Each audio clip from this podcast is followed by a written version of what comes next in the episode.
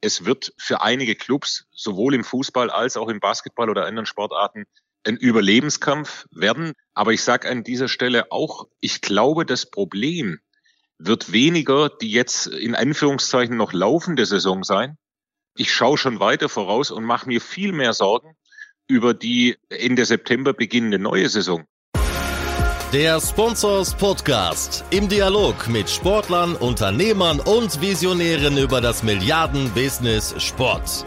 Mit Philipp Klotz und Daniel Sprügel.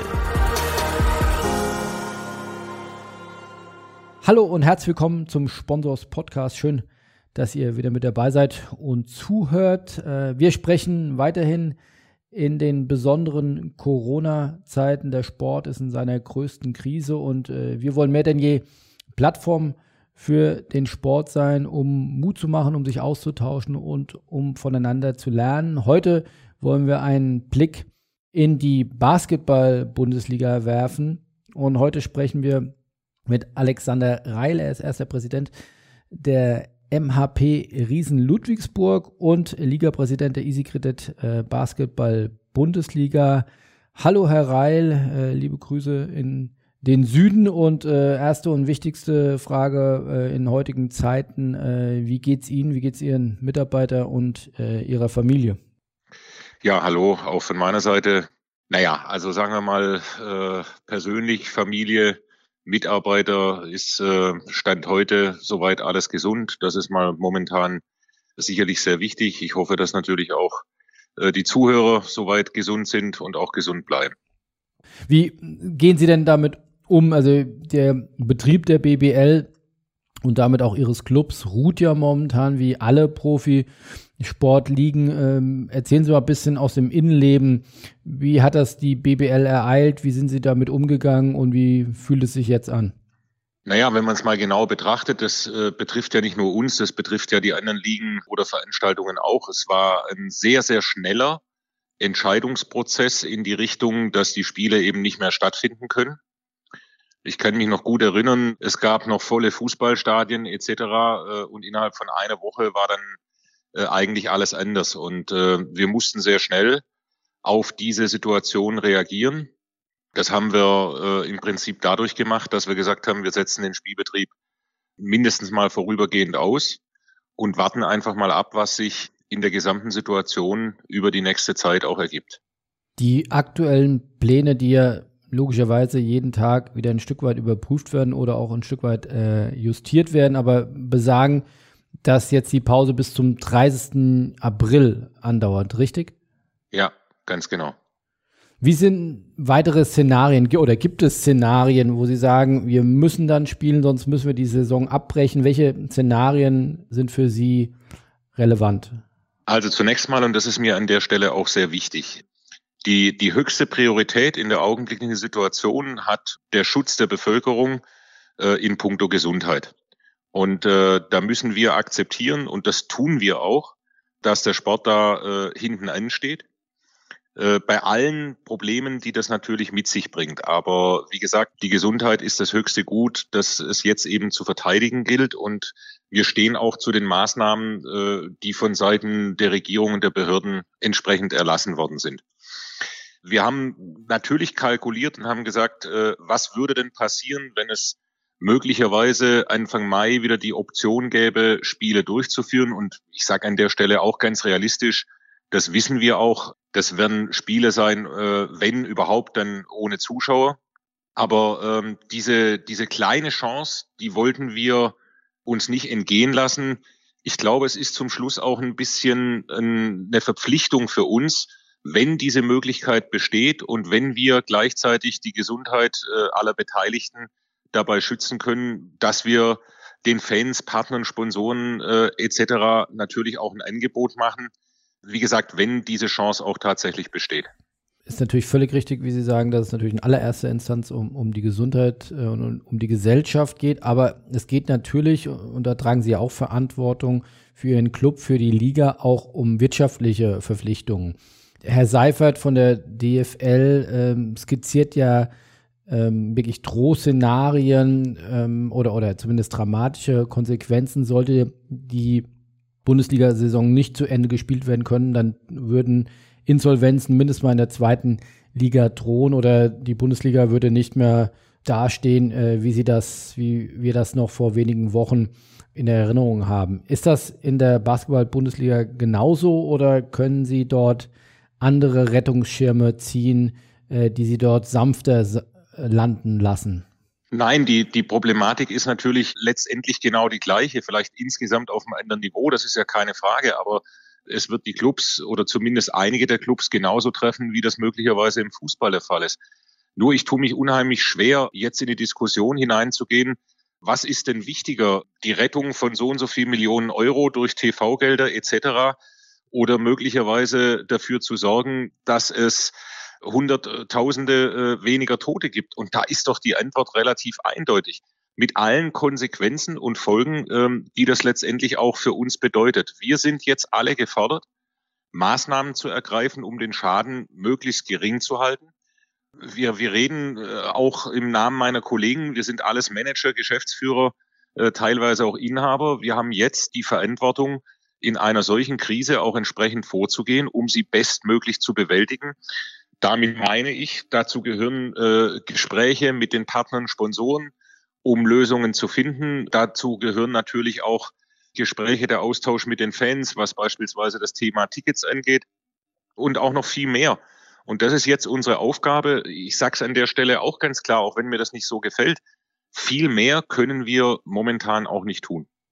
Ist denn die Lage, wenn man sie vergleicht, der große Fußball und die vermeintlich kleineren Handball, Basketball, Eishockey liegen, mal hier bewusst bisschen schwarz-weiß, ist die Lage dann im Basketball nicht noch deutlich dramatischer, weil der Anteil der Ticketeinnahmen ist im Basketball für ihren Gesamtumsatz ja deutlich relevanter als im Fußball. Ist dadurch ähm, die wirtschaftliche Lage noch prekärer als im großen Fußball? Das ist schwer zu sagen, ob sie prekärer ist oder nicht. Sie ist vielleicht äh, ein Stück weit anders, weil wir über verschiedene Größenordnungen bei Einnahmesäulen reden. Aber äh, ich habe vorher schon angedeutet, ähm, es wird für einige Clubs, sowohl im Fußball als auch im Basketball oder anderen Sportarten, ein Überlebenskampf werden. Das ist gar keine Frage. Aber ich sage an dieser Stelle auch, ich glaube, das Problem wird weniger die jetzt in Anführungszeichen noch laufende Saison sein. Ich schaue schon weiter voraus und mache mir viel mehr Sorgen über die Ende September beginnende neue Saison weil ähm, wir nicht wissen, ob zu diesem Zeitpunkt ein normaler Spielbetrieb wieder möglich sein wird. Und ich glaube, das dann zu bewältigen, wird noch weitaus schwieriger, als jetzt die verbleibende restliche Saison abzuwickeln oder auch nicht. Nehmen Sie uns doch bitte doch mal mit in Ihre, Ihre Überlegungen oder in die Gespräche innerhalb der Liga. Wie sind da die Pläne für die künftige Saison? Es gibt ja zum Beispiel in dieser Saison zum ersten Mal eine, eine Obergrenze von drei Millionen Euro an Mindestumsatz, werden solche Dinge dann äh, ähnlich wie ja auch in der DFL oder auch auf europäischer Ebene dann in, in der Gesamtgesellschaft werden ja Dinge auch ähm, Schuldenschnitte oder Schuldenquoten werden dann ausgesetzt. Ist man auch zu solchen radikalen Maßnahmen jetzt auch in der BBL bereit oder schon umgesetzt?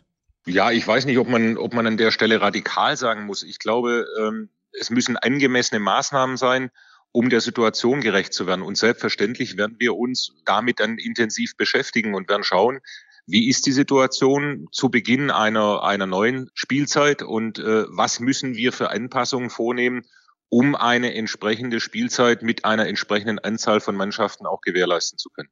Wie sind denn die Auswirkungen für Ihren Club, dem Sie als äh, Präsident vorstehen, äh, den MAP Riesen Ludwigsburg? Wie stellt sich da der, der Alltag dar?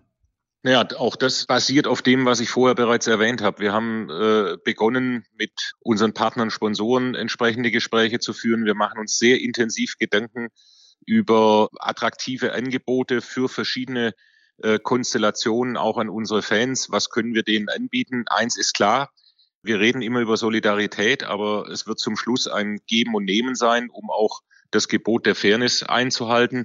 Und daran arbeiten wir gerade. Und da ist letztendlich jetzt jeder gefordert, sich Gedanken zu machen, was er in dieser Situation am besten tun kann, um, es mag jetzt äh, sicherlich etwas ungewöhnlich klingen in der jetzigen Situation von Win-Win zu sprechen, aber letztendlich geht es darum, Angebote zu kreieren, bei der sowohl der Club davon profitieren kann, als auch natürlich äh, in Anführungszeichen der Kunde. Können Sie ein Stück weit mal ins Detail gehen, wie sich grob sagen wir, der Umsatz Ihres Clubs aufdröselt? Also wie viel Prozent sind davon Ticketeinnahmen, wie viel Sponsoren, Medieneinnahmen? Das sind ja sicherlich die drei größten Einnahmequellen. Ja, also ich sag mal, wir sind sicherlich so in der Größenordnung bei Ticketeinnahmen von roundabout 20 bis 25 Prozent. Dann gibt's natürlich noch mal eine Säule mit äh, TV-Einnahmen etc. Aber man muss ganz klar sagen, bei uns äh, im Basketball ist die größte Einnahmensäule das Sponsoring, das der jeweilige Club an seinem Standort letztendlich auch generiert. Und da sind es jetzt viele Einzelgespräche mit Partner, um nicht die harte Leistung versus Gegenleistung, sondern eben auch die Partnerschaft zu, zu leben, zu unterstreichen, damit man nicht sagt, ich muss jetzt wieder Geld zurückzahlen. Richtig. Und ähm, alles, was ich bisher, sagen wir mal, vernommen habe, auch von meinen Kollegen, scheint da äh, im Großen und Ganzen recht positives Feedback zu herrschen. Aber ich habe das bereits vorher erwähnt. Ich, ich mache mir nicht die erheblichen Sorgen äh, über, über den Rest dieser Spielzeit, sondern für mich wird viel spannender sein, was, was ist denn mit der nächsten Spielzeit?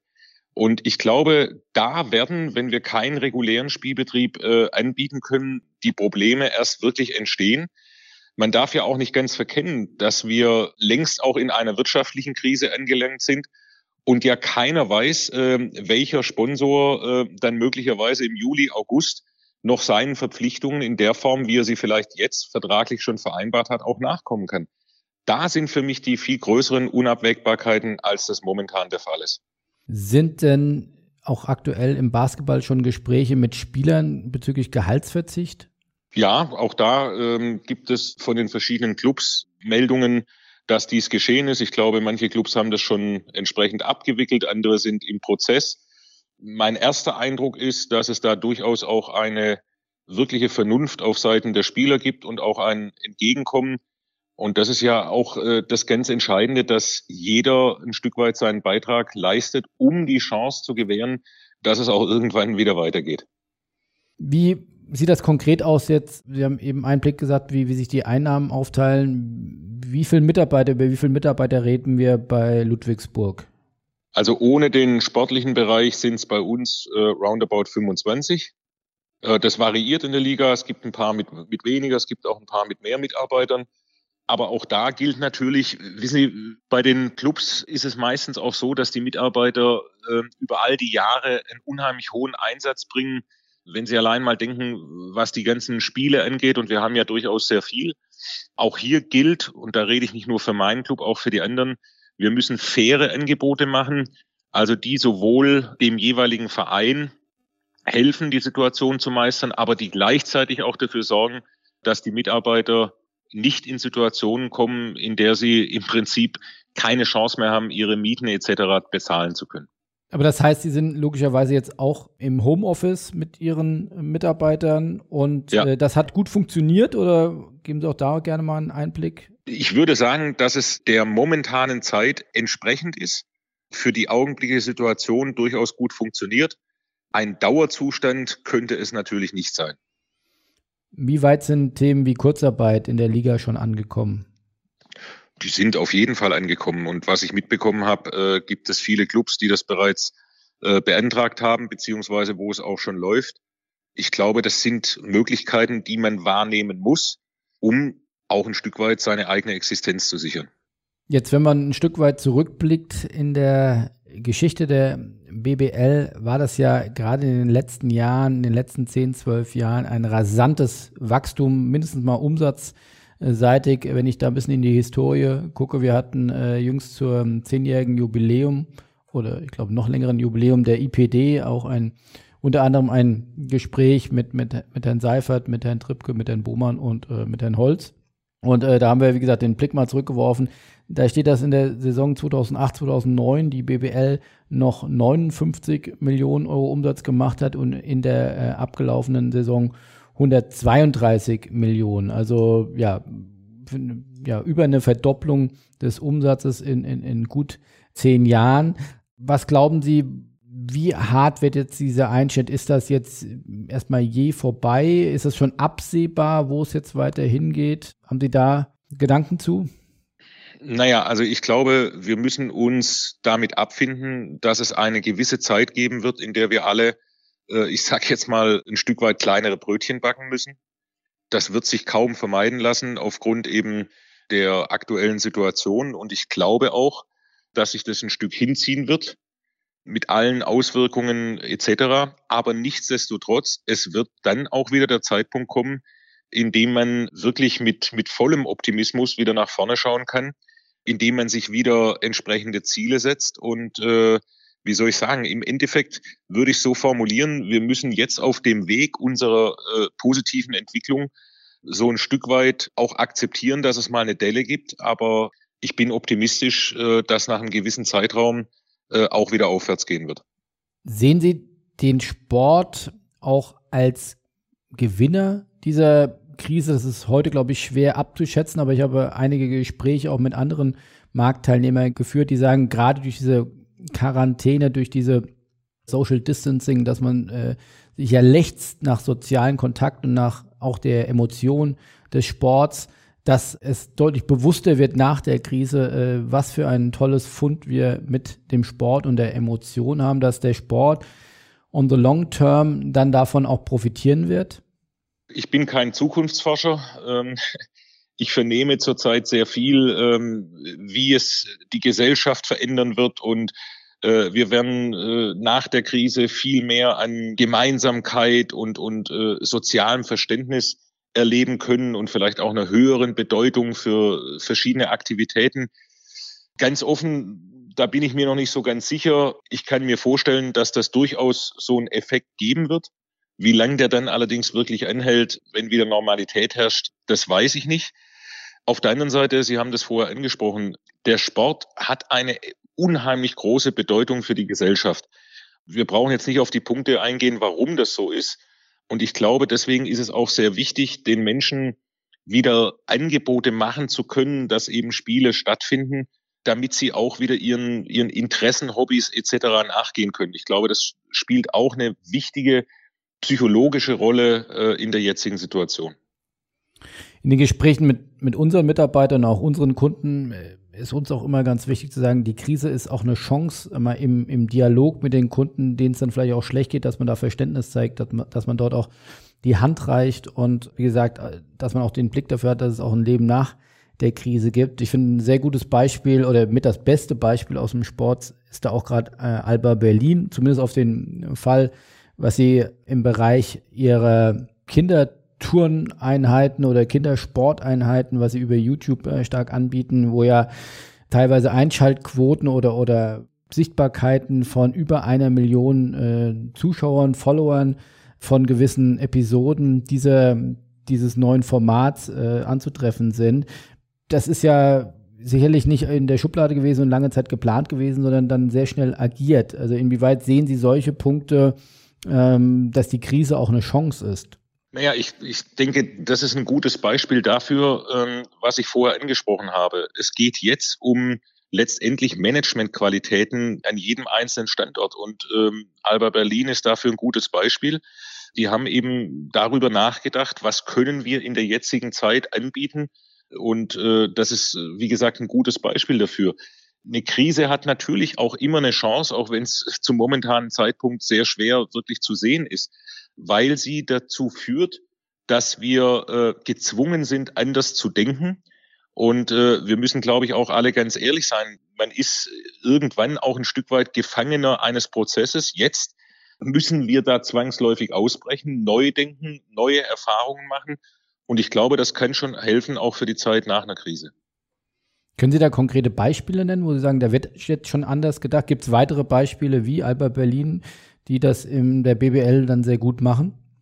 Ja, ich glaube, dass wir äh, jetzt zum Beispiel äh, sehr intensiv drüber nachdenken, was können wir unseren in Anführungszeichen Kunden für Angebote machen. Und das ergibt sich jetzt zwangsläufig durch diese Krise. Aber ich glaube, es äh, werden viele Beispiele, viele Ideen dabei sein, die zeigen, Mensch, das können wir eigentlich auch zu guten Zeiten verwenden. Also ich glaube, dass jetzt die Kreativität eine große Rolle spielt und die uns auch helfen kann für die Zeit danach.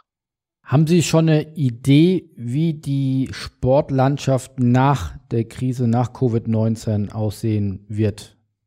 Ich sag mal so, ich, ich hoffe darauf, dass wir äh, die Krise so schnell wie möglich überstehen und auch so unbeschadet wie möglich. Und äh, von dem her glaube ich, dass sich so furchtbar viel auch gar nicht ändern wird.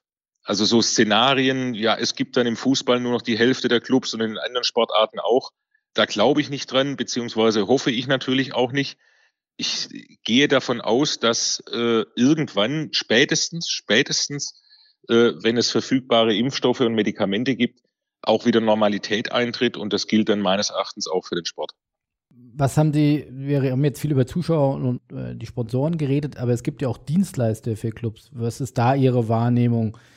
Die sind ja auch ganz hart getroffen, das Event-Business, äh, äh, Ticketing, all die Dienstleister, die wichtig sind oder die auch mit Clubs ihr Geld verdienen. Wie hart geht's denen?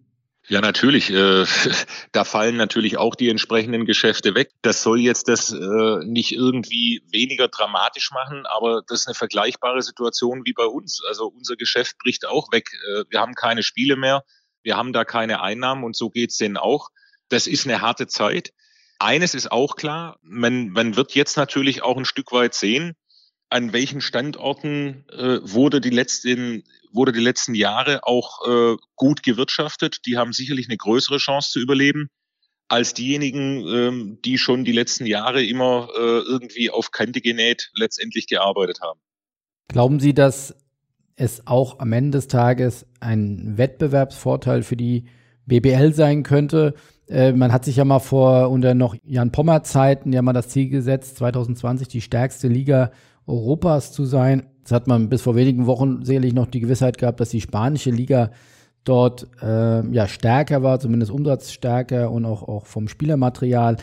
Ist das jetzt auch, ja, so hart es dann äh, klingt, aber zumindest ist es ist ja nun mal auch ein, ein, ein Wettbewerb um äh, gewisse sportliche Erfolge, dass gewisse Ligen dann vielleicht auch noch härter getroffen sind und dass die deutsche Liga, die Bundesliga äh, davon profitieren könnte?